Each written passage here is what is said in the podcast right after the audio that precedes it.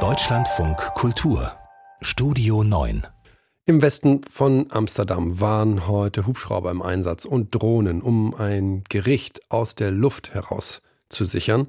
Spezialeinheiten der Polizei waren dort an jeder Straßenecke schwarz gekleidet mit automatischen Waffen. Das sah alles ziemlich gespenstisch aus. Und das alles, um das Urteil eines Prozesses zu sichern.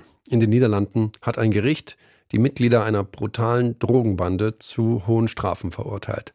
Ludger Kaczmierczak. Nein, kein Rückblick auf sechs Prozessjahre mit 142 Verfahrenstagen, keine Zusammenfassung der Anklage, keine lange Einleitung. Der Vorsitzende Richter verkündete gleich zu Beginn der Sitzung im Amsterdamer Hochsicherheitsgefängnis Osdorp das Strafmaß für alle 17 Angeklagten. Ridwan Taghi krijgt levenslang. Lebenslang für Ridouan Tachi, den das Gericht als alleinigen Kopf der Bande betrachtet. Lebenslang auch für zwei seiner engsten Vertrauten. Hinzu kommen Haftstrafen von knapp zwei Jahren für die kleinen Handlanger und Geldboten bis hin zu 29 Jahren für die unmittelbar an den Verbrechen beteiligten Komplizen Tachis. Insgesamt blieb das Gericht bei der Bemessung der Strafen meist unter den Forderungen der Staatsanwaltschaft, weil der Prozess viel zu lange gedauert habe, so der Richter. Als Verdachte habt ihr lang moeten wachten. Als Tatverdächtige haben sie lange auf ihr Urteil warten müssen, aber das gilt auch für die Hinterbliebenen der Opfer, für die Familien von Ronald Bakker, von Samir Eragib, von Abderrahim Belhac, von Ranko Skekic, von Martin Kok und von Hakim Shangazi. Sechs Männer, die zu viel wussten oder zu viel geplaudert haben und deshalb auf offener Straße hingerichtet wurden. Mindestens drei dieser Auftragsmorde habe Tachi direkt zu verantworten. An den anderen Anschlägen und weiteren Mordversuchen sei er zumindest beteiligt gewesen, so das Gericht. Entschlüsselte Chatbotschaften innerhalb der Gruppe hätten das zweifelsfrei bewiesen. Belastend waren außerdem die Aussagen eines Kronzeugen, der wegen seiner Zusammenarbeit mit der Justiz zu 10 statt 20 Jahren Haft verurteilt wurde.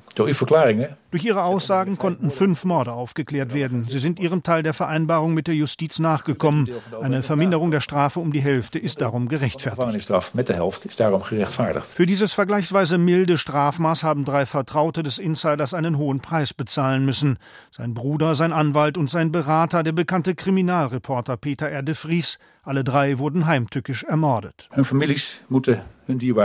Deren Familien haben ihre Liebsten verloren. Im Gericht wird Anwalt Dirk Wiersum nie wieder Platz nehmen und der Journalist Peter R. de Vries wird nie wieder auf der Pressetribüne sitzen. Das alles gibt diesem Prozess einen pechschwarzen Rahmen. Das alles geeft dit Prozess Rand. Die Ermittler gehen davon aus, dass Tachi und seine Bande auch hinter diesen Anschlägen stecken, haben aber keine Beweise dafür. Für den Mord an Peter Erde Vries müssen sich derzeit in einem gesonderten Verfahren neun Angeklagte verantworten. Über ihre möglichen Auftraggeber schweigen die Beschuldigten. Tachi und sieben Mitangeklagte waren der Urteilsverkündung ferngeblieben. Das Urteil stehe ja eh schon fest, hatte Tachi vorab gesagt.